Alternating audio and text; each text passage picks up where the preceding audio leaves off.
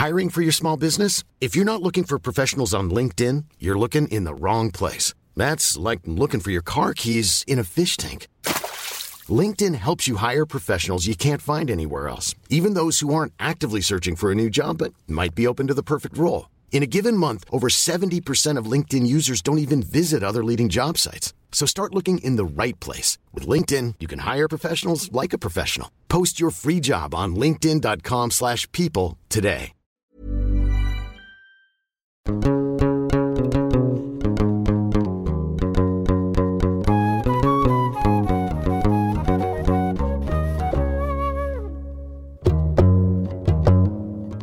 à tous, bienvenue dans ce double épisode de Jeans. Aujourd'hui, c'est chaud, c'est hot, c'est throne, c'est caliente. On va parler de porno. Alors oui, bien sûr, tout le monde regarde du porno sauf toi, cher auditorice. Mais oui, mais oui, sachez qu'il y a quand même 115 millions de visiteurs chaque jour uniquement sur Pornhub. C'est le huitième site le plus visité dans le monde. Dans les pays arabes, comme en France, il est exploré par des millions de personnes en quête de plaisir. Surtout avec le confinement, les Français ont été très coquins. Marc Dorcel, Jackie Michel, YouPorn, Pornhub et consorts ont vu leurs statistiques exploser. L'âge moyen en France des visiteurs est de 38 ans. Plus de deux tiers sont des hommes. La France est le cinquième pays le plus consommateur de porno. Et les Français adorent les vidéos sur les beurettes. Ils et elles sont de plus en plus excités par les scénarios en banlieue. La sexiness et le potentiel de séduction des hommes arabes est de plus en plus ouvertement admis.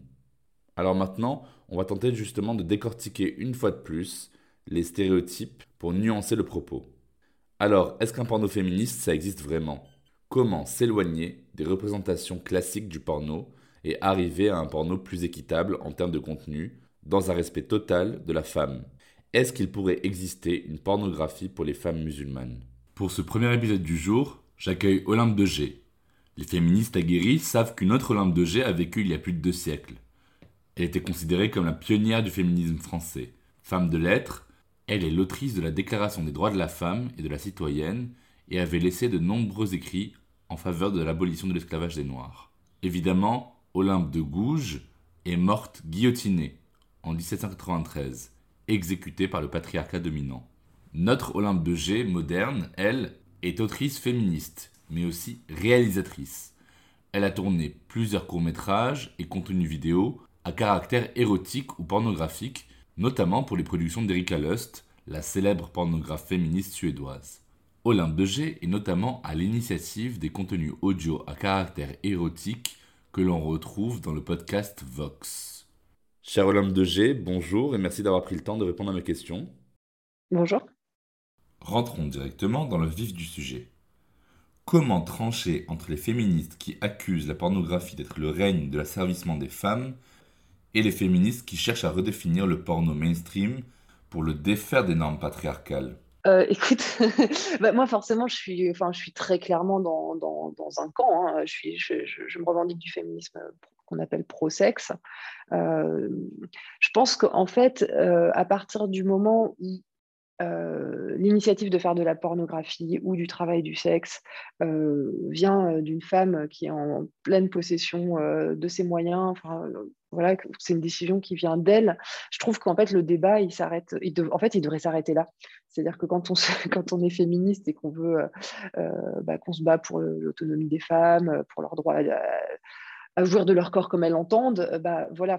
Du coup pour moi, il y a un peu plus de débat, donc j'ai un petit peu de mal à j'ai un petit peu de mal à trancher. J'ai déjà eu des, débats, euh, bah, notamment sur France Inter, euh, avec une, autre personne qui était une féministe abolitionniste et qui m'a reproché en fait d'être l'arbre qui cachait la forêt. C'est-à-dire que moi, en faisant bah, cette pornographie un petit peu euh, euh, bah, marginale, hein, enfin même très marginale par rapport à l'océan de contenu qu'on peut, trouver sur Internet. Elle me disait, bah, voilà, vous, en, gros, avec votre petite pratique complètement anecdotique, vous justifiez l'existence de la pornographie qui est quand même globalement à 99,9% un système de, marchandisation du corps des femmes, d'exploitation des femmes euh, pour, les hommes, etc.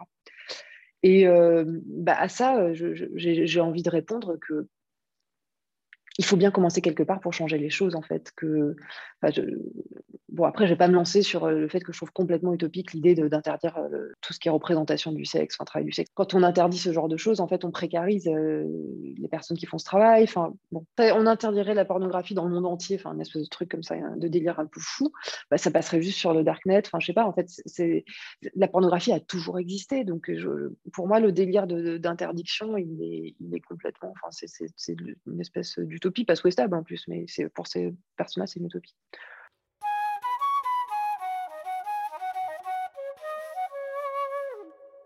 Dans la majorité des contenus pornographiques hétérosexuels, on ne voit presque pas la tête de l'acteur. Son pénis n'est qu'un outil, placé en vision subjective, pour pénétrer de toutes parts le corps féminin qui lui est soumis. Si bien que beaucoup de femmes hétérosexuelles se tournent vers le porno gay, entre hommes, pour trouver une réelle érotisation des corps masculins. Ce qui est ironique, c'est qu'une des premières entrées sur les sites porno en France pour les hommes hétérosexuels a toujours été la catégorie lesbienne, c'est quand même marrant que les hétéros soient obligés d'aller voir du porno homo pour être satisfaits, non? Ouais. ouais, Enfin, moi, je me dis aussi souvent, c'est quand même très marrant que les mecs hétéros euh, regardent pour jouir des films faits par des mecs hétéros. Enfin, je, moi, je trouve que c'est un peu étrange. Enfin, je me dis, c'est marrant qu'ils ne soient pas excités par ce qui excite les femmes, en fait. Euh, moi, par exemple, euh, ça m'excite beaucoup de, savoir ce qui intimement excite un homme en tant que femme hétéro. Alors, bon, du coup, ça marche. Enfin, le porno mainstream m'excite pas parce que là, du coup, je suis face à un, contenu qui est commercial, qui est standardisé, euh, qui est vraiment. ouais, enfin, on, sent tous les, les rouages de l'industrie pour avoir de plus en plus de vues, enfin des pratiques, bref. Mais si j'avais accès au, fantasme intime euh, d'un homme, euh, enfin, ou à une sexualité plus euh, réaliste, j'adorerais voir ça. Donc ça m'interroge beaucoup qu'il n'y ait pas plus d'hommes hétéros qui soient bah, excités et intéressés par le porno fait par des femmes. Ça me rappelle une phrase de Virginie Despentes que j'ai vaguement en tête, qui est tirée de King Kong Theory, qui parle des hommes qui baissent des femmes pour se baiser entre eux. Euh, c'est aussi la fameuse formule de la théoricienne du genre Eve Kosowski-Sedgwick qui parle d'un triangle de l'homosocialité. Dans ce triangle, les hommes tissent des liens intenses mais non sexuels avec d'autres hommes car ils rejettent l'homosexualité et les femmes servent de canaux par lesquels ces liens sont exprimés. Je, je lis un bouquin souvent de Peggy Orenstein au final, euh, ouais, ouais, que c'est le regard donc, des hommes hétéros qui peut être intéressant. Enfin, comment je peux être, comment je peux performer, baiser comme il faut en tant qu'homme hétéro, selon le groupe, euh, un autre groupe d'hommes, enfin, selon un groupe d'hommes hétéros en fait. Pareil pour les jeunes femmes. Hein. Moi, j'ai commencé à regarder du porno euh, quand j'étais toute jeune et avec vraiment l'intention d'apprendre à devenir un bon coup, en fait. Donc, ce qui m'intéressait, c'était effectivement qu'est-ce qui excite les hommes, comment je vais pouvoir être performante au lit pour, euh.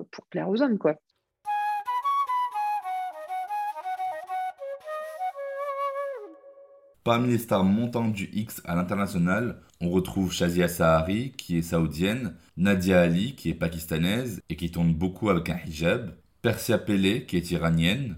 Parmi les actrices porno les plus regardées en France, on trouve Mia Khalifa, d'origine libanaise, et Anissa Kate, d'origine algérienne. Alors justement, pourquoi cette constante exotisation des corps des femmes arabes qu'on a appelées beurettes dans l'imaginaire pornographique et comment on peut mettre fin à ça? En fait, mon travail, je, me dis avec euh, beaucoup d'humilité que je fais juste exister quelque chose d'un petit peu différent quelque part. Et ce qui serait chouette, c'est qu'on soit plein à, essayer de faire exister des choses euh, différentes et que euh, ces choses différentes soient un petit peu mises dans le, sous le feu des projecteurs. Quoi pour moi, c'est en fait c'est une mécanique assez simple. C'est quand tu écris un film, tu définis tes personnages non pas comme des stéréotypes, mais comme des individus. Et en fait, en commençant par là, euh, à dépeindre les, personnes comme des individus, je pense que ça t'évite de tomber euh, dans des, bah, dans des scripts, dans des scénarios euh, qui sont, bah, comme tu dis, exotisants, enfin, ou essentialisants à plein de points de vue. Une question corollaire et presque inverse, c'est est-ce que, à ton avis, on peut imaginer une pornographie, visuelle ou audio, qui soit ciblée pour les femmes musulmanes racisées? Une pornographie qui respecte donc leur identité de genre, leur foi et leur racisation, sans être sexiste, islamophobe et raciste? Ouais, moi je crois, par contre, je crois vraiment à ça, ouais. Crois vraiment à ça.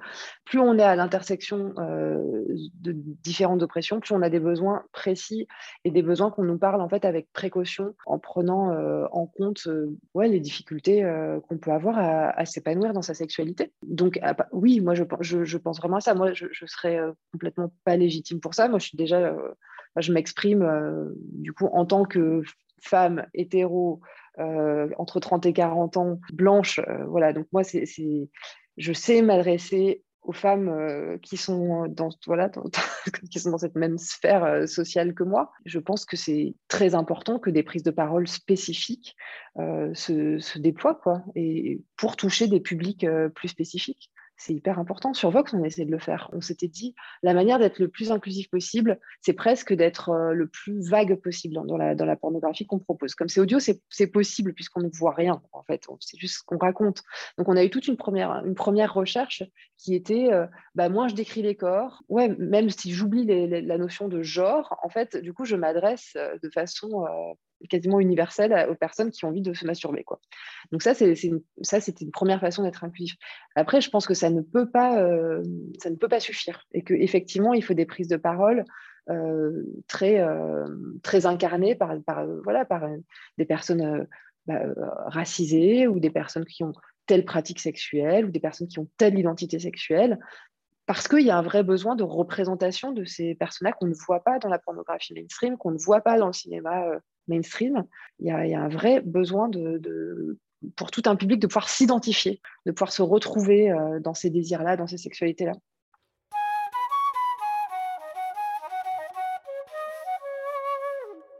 Alors les écrans sont devenus des partenaires sexuels privilégiés, surtout dans des environnements où les lois et les traditions religieuses étouffent la possibilité de rencontres sexuelles réelles. Mais il y a une tendance qui titille notre imaginaire en stimulant un autre sens que la vue, c'est l'ouïe.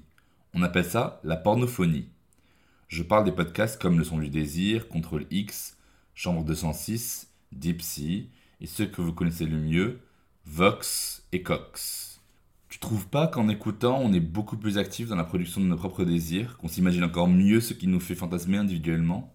L'idée euh, de, développer de la pornophonie, c'était vraiment justement de nous libérer des écrans. En fait, quand on se retrouve, enfin, quand on est face à un film, et j'aime faire des films et j'aime regarder des films, hein. mais on, est quand même dans une position euh, assez passive de, consommation. Alors qu'en en fait, quand on, est, quand on écoute, on est obligé de se faire son propre film derrière ses paupières, de générer ses propres images mentales. Et ça, je trouve ça très puissant parce que je trouve qu'à un moment où la, où la pornographie est vraiment omniprésente, c'est comme si on, avait un petit peu une, une, atrophie de notre euh, imaginaire érotique en fait on ne fait plus l'effort de, je sais pas, de, s'imaginer. Moi, toute ma culture, euh, tout mon imaginaire érotique, il s'est forgé avec la lecture, en fait. Alors, ça me donnait des supports euh, pour, euh, pour imaginer des choses, mais du coup, il y avait quand même ce truc de, se, de fermer les yeux et de, ouais, d'imaginer des choses. Et ça, c'est vrai que j'ai très envie d'offrir ça aux personnes qui sont réceptifs, parce que c'est. Enfin, il y a quand même beaucoup de personnes qui ne peuvent pas se masturber sans se mettre un porno, en fait. En fait, je trouve ça un peu dommage. Je, trouve ça chouette de pouvoir euh, se concentrer sur ses sensations, se demander ce qui nous excite. Moi, typiquement, c'est quelque chose que j'ai beaucoup cultivé quand je me suis mise à écrire du porno. Le fait d'être voilà, dans une démarche active d'écriture, de me dire, bon, bah, qu'est-ce que j'ai envie de montrer? Et bah, c'était très excitant d'aller chercher au fond de moi, bah, ça, ça, c'est ça qui m'excite. Ah, j'ai vachement envie d'aller voir de ce côté-là de la sexualité, etc. Donc ça, si, si, on peut offrir ça euh, à un maximum de personnes, c'est chouette parce que ça, ça permet aussi de, sortir, euh, ça permet de ne pas se laisser coloniser la tête justement par, euh, par tous les, bah, par les schémas stéréotypés qu'on consomme sur sur, euh, sur les plateformes. Quoi. Et au cinéma, je n'ai pas envie de taper que sur le porno, parce que moi, je pense que le cinéma mainstream est aussi très, très responsable, euh, de, notamment dans les, en fait, dans les relations sexuelles, mais aussi amoureuses au sens large, des espèces de schémas euh, très enfermants dans lesquels on navigue, en fait, dans nos relations aux autres, aux personnes qu'on désire.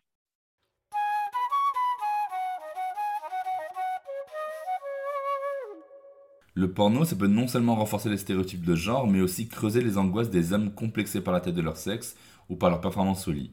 Et ce, d'autant plus quand on parle à des publics racisés qui doivent complaire aux normes de racialisation. Eh bien, j'ai déjà entendu ou lu des témoignages d'hommes noirs qui devaient s'excuser d'avoir un sexe normal et non pas énorme. d'hommes arabes à qui on riait au nez parce qu'ils étaient trop fleurs bleues sous la couette, d'hommes arabes gays qui auraient préféré rester uniquement passifs, mais à qui on impose de pénétrer le partenaire. Du côté des hommes aussi, il y a des injonctions. Absolument. Mais de toute façon, euh, ce que le patriarcat fait euh, à notre sexualité, euh, on, le subit tous. C'est pas, c'est comment dire, l'arrivée dans la sexualité des jeunes hommes est terrifiante aussi. Hein. C'est pétri de peur, d'anxiété de performance la toxicité du schéma du schéma hétéronormatif. Moi, je parle de ma chapelle. c'est, ouais, je pense qu'on est tous en souffrance en fait. Hein. C'est marrant aussi parce qu'on peut même distinguer des goûts par région en France. Toute la région du Sud-Est, par exemple, Corse comprise, regarde en priorité du sexe anal, alors qu'en région parisienne, ce qui est préféré, c'est le genre ébony, relatif à une sexualité entre une personne noire ou arabe et une personne blanche. En général, il va s'agir d'un homme noir bien monté qui vient satisfaire une femme blanche plus riche que lui, ou d'une femme arabe soumise qui va être libérée par un homme blanc magnanime. Mais alors aujourd'hui, on assiste à une extrémisation des pratiques, dans le sens où l'on voit des catégories entières sur des femmes voilées prises en gangbang, ou sur des femmes violées en banlieue. Ça nous glace le sang, moi. Pourquoi ça va vers des extrêmes comme ça? Moi, mon parti pris, c'est juste d'offrir, un regard féminin qui n'existe pas assez sur, le sexe. Donc, euh, donc absolument faire des films dans un contexte où on représente des rapports de plus en plus violents, de plus en plus extrêmes, et où c'est ça euh, que les, gens cherchent, euh, avec de plus en plus euh, d'antagonisme entre, bah, entre personnes racisées et pas racisées, entre classes sociales. C'est des, scénarios qu'on a envie de, montrer avec toujours cette, logique de domination. Bah, forcément, c'est le contexte dans lequel j'ai voulu, donc ça, me, façonne aussi mon travail en plus, comme, euh, moi j'ai une sexualité euh, très vanille, euh, je, ne mets pas en scène du tout de rapport fondé sur de, la domination, mais même consenti, même sous forme de jeu. C'est avoir une sexualité plutôt fondée sur la tendresse, sur bah, voilà, le plaisir de l'intimité voilà, une sexualité ou un missionnaire, c'est cool, quoi, en fait. on s'est roulé des pelles et, des baiser sous la couette, c'est chouette. Donc, euh, moi, je, moi, je viens plutôt de ce terrain-là. Euh, donc, c'est une prise de parole qui est aussi singulière, hein, notamment dans, dans, la communauté du, du porno alternatif euh, qui est très lié euh, à la communauté queer, euh, voilà, et très, il y a tout un historique des pratiques BDSM. Moi, vraiment, tout ce qui est rapport de domination, soumission, même consenti, ça ne, voilà, ça ne m'intéresse pas. Donc forcément, à partir de là, ce que je propose, ça, c'est vraiment très antithétique avec ce qu'on peut voir où c'est la variation d'un rapport de domination souvent violent en fait, hein, que ce soit d'un homme sur une femme, d'une personne blanche sur une personne racisée voilà, j'essaie de proposer ça, euh, une sexualité euh, où en fait on se regarde en tant qu'individu, on essaie de sortir un petit peu des, cases dans lesquelles nous informe euh, le porn, hein, que ce soit en fonction de notre couleur de peau, de notre classe sociale ou tout simplement de, la, de la, taille de nos seins, de notre âge, enfin tout, tout, est un hashtag hein, sur, les, sur les, plateformes mainstream, de porno mainstream. Donc, donc j'essaie de, proposer un, des films où en fait ce sont, ce sont des personnes qui vont se rapprocher l'une de l'autre et puis communiquer euh, avant, euh, pendant et après le sexe sur ce qu'elles aiment. En fait, ça, va être deux personnes qui vont, ou plus, qui vont vraiment essayer de se découvrir ouais, et de se mélanger pour de vrai. Quoi. Il y a toujours, mais il faut, encore faut-il qu'il y ait communication sincère et honnête et non pas reproduction de schémas préétablis, voilà, en fonction.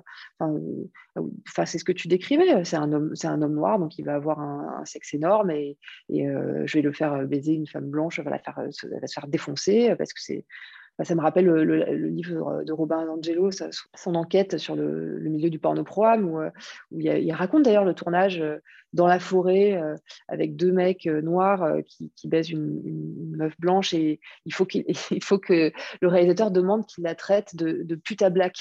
Et l'acteur, il n'y arrive pas, en fait, il a, il a, ce mot sort pas de sa bouche, quoi. Il dit, mais dis-lui puta black, sale puta black, et il finit par le dire. Enfin voilà, ça c'est exactement comment tu plaques sur des, sur des gens. L'acteur lui-même est complètement mal à l'aise avec ça. Comment tu plaques sur des gens des espèces de scripts complètement déconnants. voilà, donc oui, moi j'essaie de, j'essaie de, sortir, mais radicalement de ça, enfin complètement. C'est, même pas que j'essaie de proposer une autre politique, j'essaie juste de proposer un, script sexuel où en fait on est, on est basiquement deux êtres humains et on va, échanger nos fluides. Donc voilà, essayons d'apprendre à, nous connaître et de comprendre ce, que l'autre aime et n'aime pas. En fait, c'est aussi basique que ça.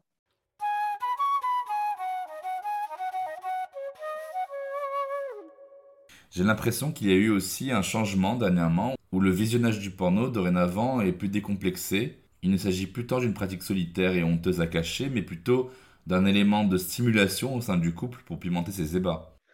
Oh bah moi, je pense que enfin, la masturbation, en tout cas, pour moi, est absolument essentielle.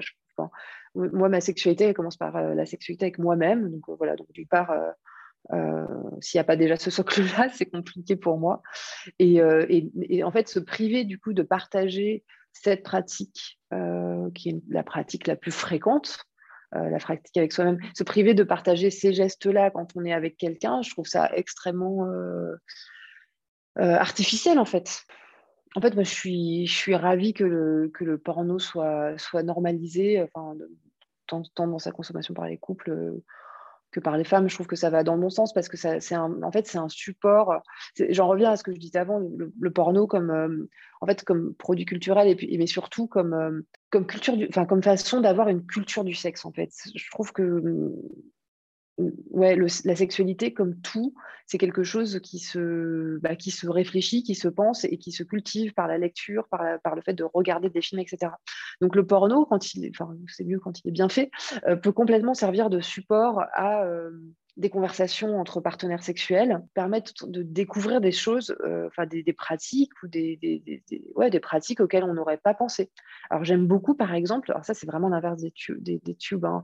j'aime beaucoup euh, qu'on, quand on, commence à regarder un film et qu'en fait on se retrouve euh, surpris ou surprise parce qu'on y voit et, peut-être potentiellement excité en fait. Euh, alors que en fait quand on va consommer du porno euh, sur, sur les plateformes, en fait on va chercher quelque chose de précis. Les, les, scènes sont très, sont très précises, donc en fait on, s'enferme un petit peu quelque part dans, dans, toujours un peu les mêmes scripts ou dans des scripts de plus en plus bah, extrêmes, cette, cette escalade-là. Moi, j'aime bien que sur des formats plus longs, qui sont ceux que je pratique, on, se dise, OK, je vais regarder un film à propos de ça. Mais en fait, entre-temps, euh, je découvre qu'un mec maquillé en string, euh, en fait, ça peut peut-être me faire quelque chose, euh, que une scène euh, où je vois pas forcément d'orgasme, qui se finit pas, bah, en fait, ça me frustre pas tant que ça parce que c'est ok qu'il n'y ait pas d'orgasme. Euh, des gens qui se parlent tout le long pendant le sexe, c'est aussi ah tiens, j'avais pas pensé qu'on pouvait faire ça. Et ben ça n'a pas l'air, ça pas l'air d'être un tue l'amour du tout. Là, je, donne vraiment des exemples très simples, mais je trouve ça important que, comme dans une fiction, comme dans n'importe quel film qu'on regarde, qui est un facteur surprise, je, me laisse embarquer là où je ne pensais pas aller. Et un facteur aussi, je découvre des, je m'identifie à des personnages euh, que je n'ai pas l'opportunité de rencontrer dans ma, dans ma vie à moi, enfin dans ma bulle sociale à moi. Quand on pense à une sexualité de couple, si c'est juste deux personnes qui s'aiment sous la couette, et c'est déjà beaucoup, hein, euh, bah, on tourne un peu rapidement en rond hein, si on ne euh, si fait pas entrer des choses de, l'extérieur, des, idées, euh, des, excitations de l'extérieur.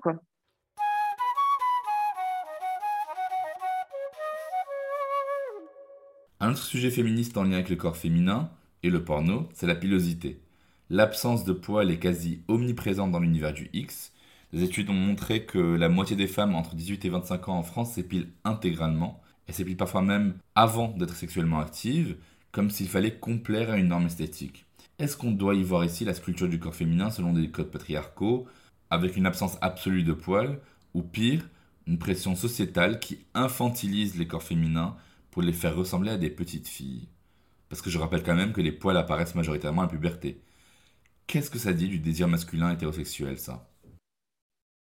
Moi, je vois pas, en fait, je fais pas trop ce rapprochement avec l'enfance. Je fais plutôt le rapprochement avec euh, un certain euh, hygiénisme et une certaine peur du sexe féminin, en fait, plutôt.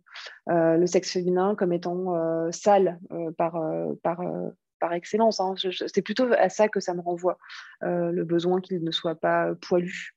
Parce que d'ailleurs, les réactions de, des mecs qui, ne supportent pas la pilosité, c'est plutôt, c'est en fait, c'est que c'est dégueu quand c'est poilu. C'est que ah, elle espérait que je lui fasse un cuni, mais elle n'était pas, pas épilée, non, mais enfin, même pas en rêve.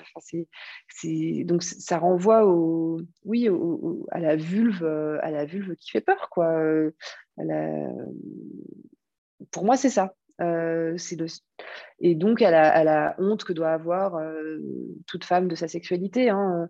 Donc, le pubis euh, foisonnant, j'ai envie de dire, c'est quelque chose qui, du coup, est, perçu comme trop. C'est trop. Donc, du coup, je pense que c'est pour ça qu'il y a cette cette injonction à ne pas être velue, ne pas être trop féminine, animale, ne pas être trop enfin voilà, être plus, douce, être plus aseptisée, que surtout il n'y ait pas d'odeur, euh, que ça retienne pas les fluides, que voilà, moi, c'est plutôt euh, ça, me renvoie de façon intime à la sexualité féminine et quelque chose de sale et honteux par, euh, excellence.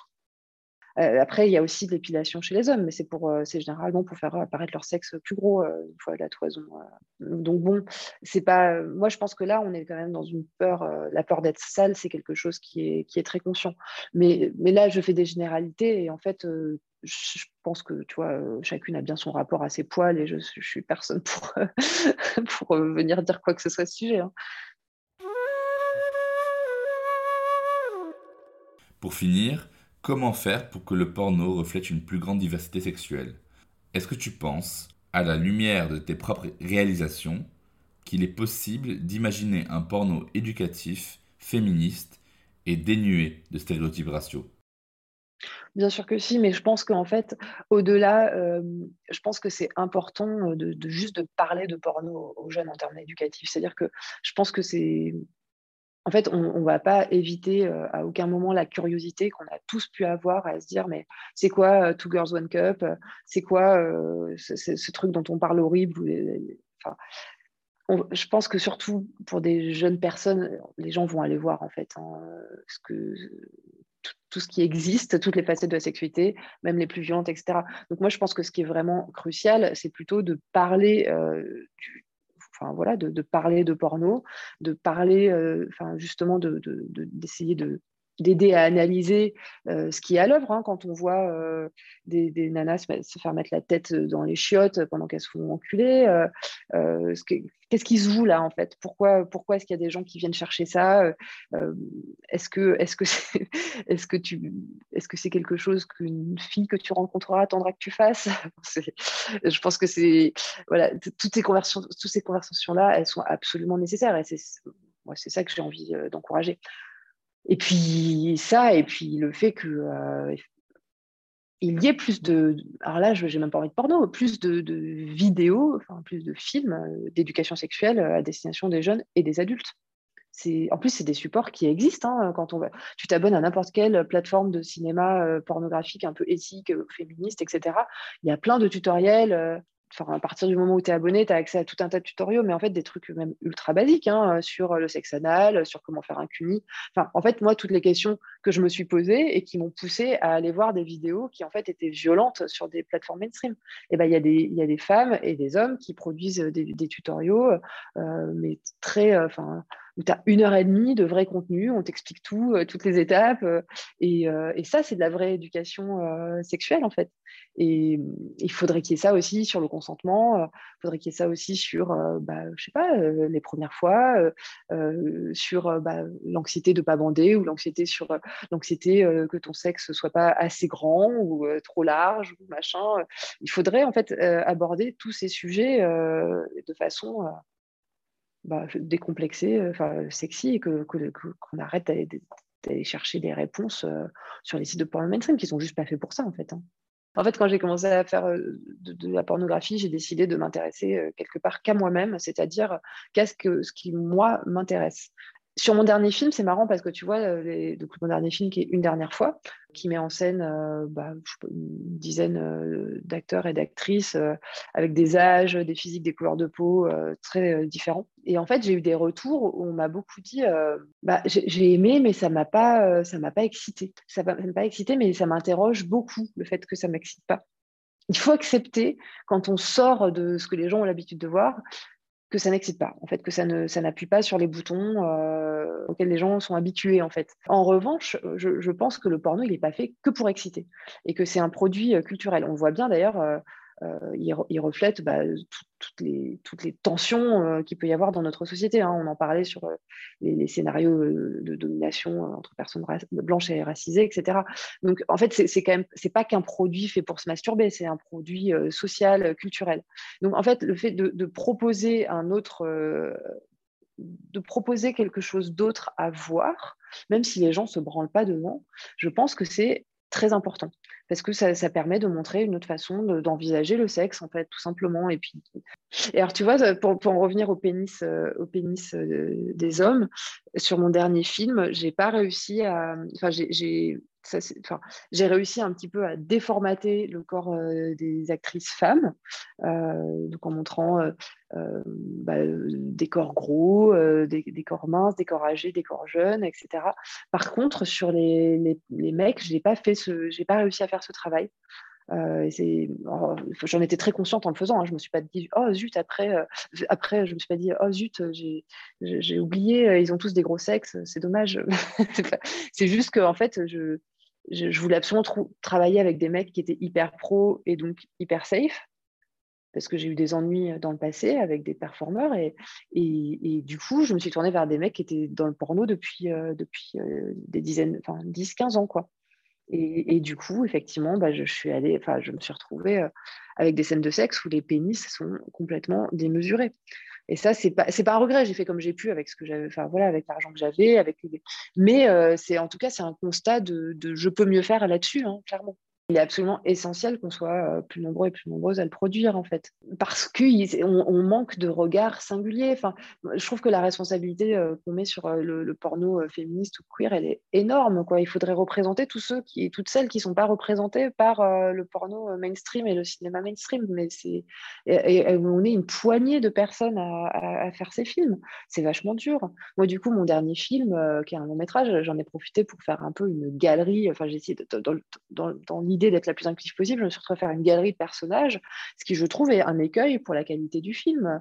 Euh, pour, enfin, les rares opportunités que j'ai de tourner, j'essaie de montrer euh, un, maximum de corps, euh, une variété maximum de corps, etc., de déconstruire un maximum de trucs non, enfin, il, faudrait qu'il y ait beaucoup plus de films qui déconstruisent ça et beaucoup plus de, personnes qui puissent euh, réaliser. Et pour ça, je pense que ce serait vachement bien qu'il y ait, comme dans certains pays, euh, comme en Suède, en fait, des aides, quoi, que le CNC, il, euh, il, vienne soutenir les réalisateurs et les réalisatrices qui représentent le sexe de façon différente, plus positive, plus c'est très dommage qu'on soit une poignée à galérer euh, pour faire éclore euh, des récits sur la sexualité un petit peu euh, différents et, et, moins enfermants. Quoi.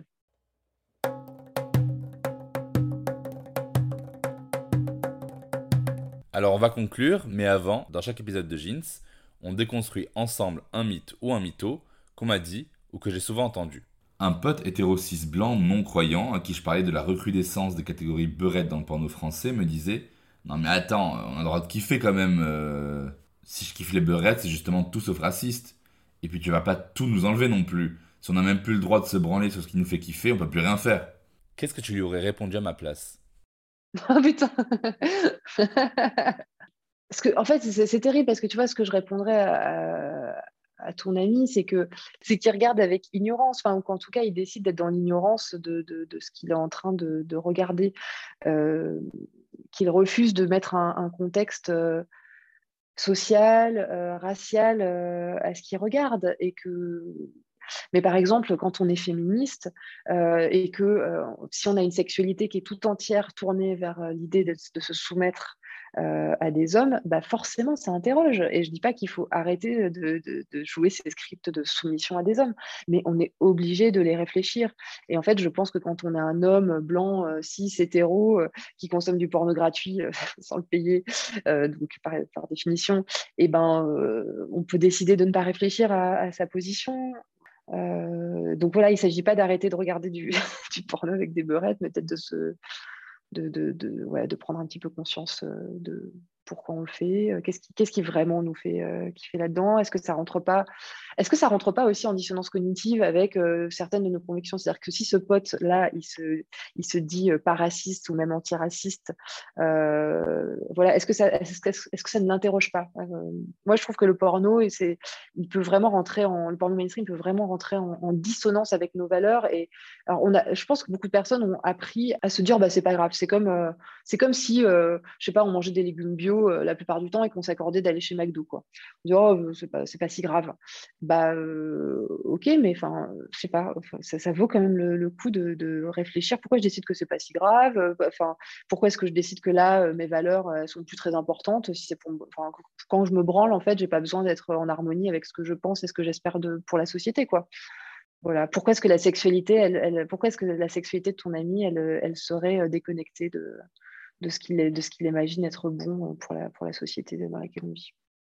Merci beaucoup, cher Olympe de G, pour cet échange. Bah, merci à toi.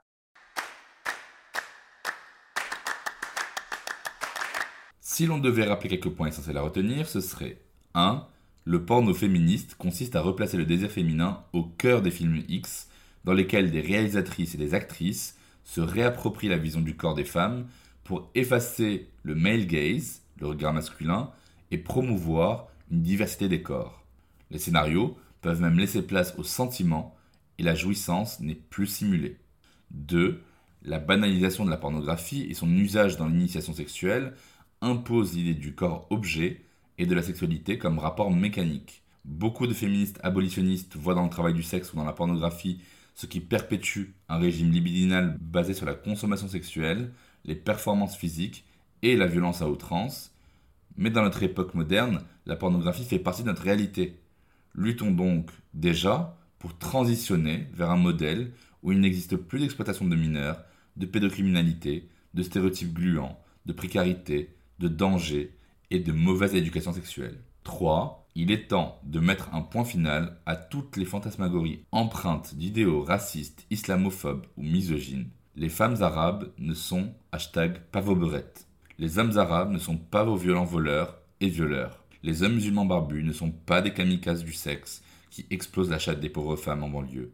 Les femmes voilées ne sont pas des enfants soumises à leur patriarche qui doivent être sauvés par l'homme blanc qui libère de sa condition par le sexe. Stop, stop et stop. Merci de nous avoir écoutés. Vous trouverez toutes les références évoquées dans la description de cet épisode. Je vous mets aussi plein de bouquins et de films en rapport avec la thématique de l'épisode pour les plus curieuses et les plus curieux d'entre vous.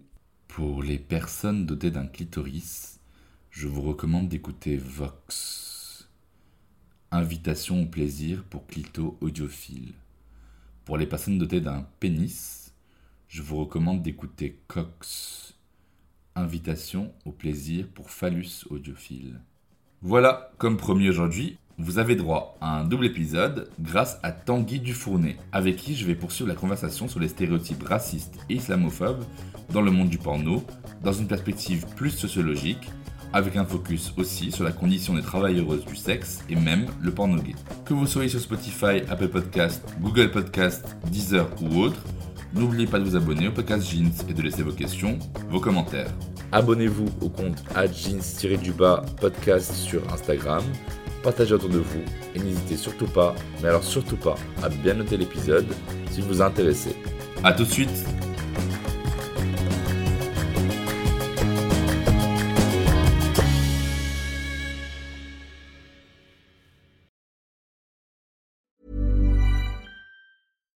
deserves the best, and there's no better place to shop for Mother's Day than Whole Foods Market. They're your destination for unbeatable savings, from premium gifts to show-stopping flowers and irresistible desserts. Start by saving 33% with Prime on all body care and candles. Then get a 15-stem bunch of tulips for just $9.99 each with Prime. Round out Mom's menu with festive rosé, irresistible berry chantilly cake, and more special treats. Come celebrate Mother's Day at Whole Foods Market.